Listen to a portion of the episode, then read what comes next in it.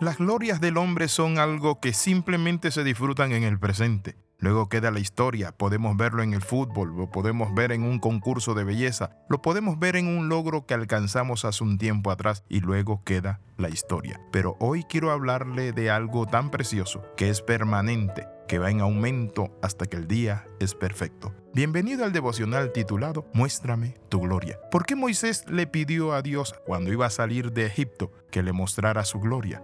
En Éxodo capítulo 33 versículo 18 dice así, entonces dijo Moisés, te ruego que me muestres tu gloria.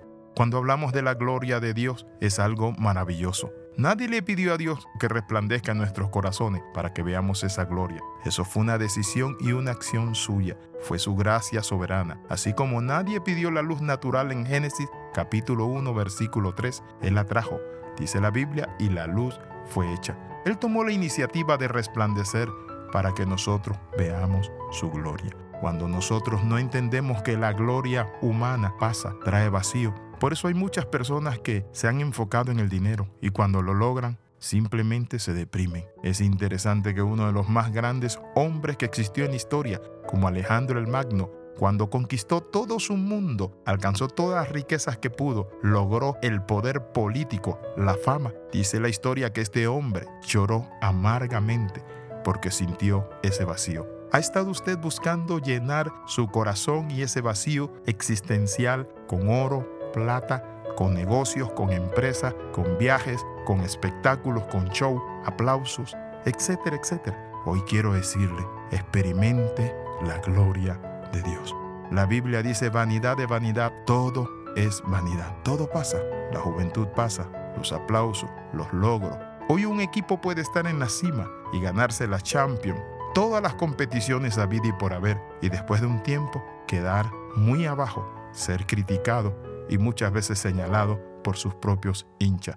Eso es en el deporte, pero también en lo político. Hay muchas personas que se olvidan que la política es algo efímero que simplemente subimos al poder, pero todo lo que sube baja. No conozco un emperador, un presidente, un primer ministro o una autoridad en el mundo que haya permanecido para siempre.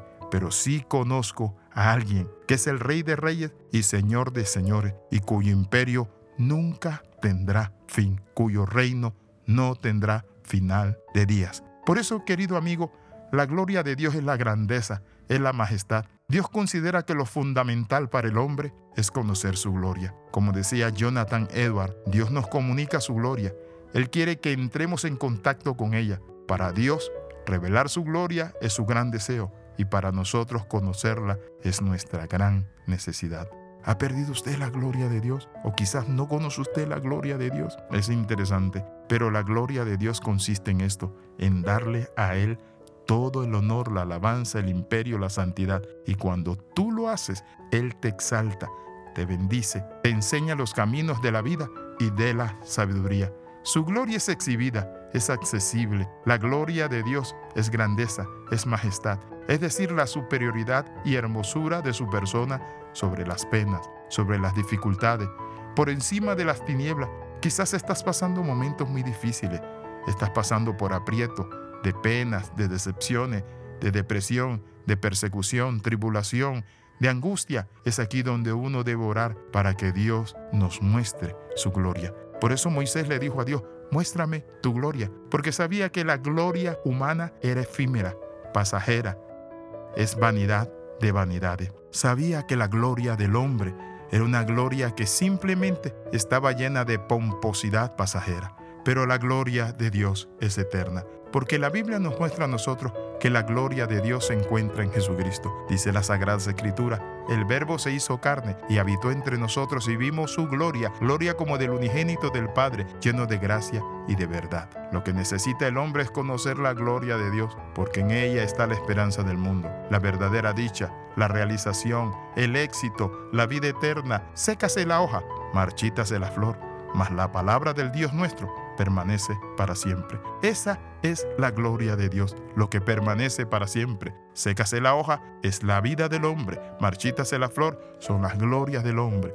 Pero cuando nosotros ponemos nuestra esperanza y confianza en Dios, lo tenemos todo con Él. Oramos, Padre, en el nombre de Jesús entra a nuestro corazón, límpianos Queremos ver tu gloria. Muéstranos tu gloria para que te conozcamos como Señor y Salvador de nuestra vida y podamos ser salvos y limpio de todo pecado. En el nombre de Jesús, gracias, amén y amén. Escriba al más 502 42 45 60 89. Le saluda el capellán internacional Alexis Ramos. Recuerde las 13. Comenta, comparte y crece con nosotros. Bendiciones del Dios Altísimo. Nos vemos en el próximo devocional.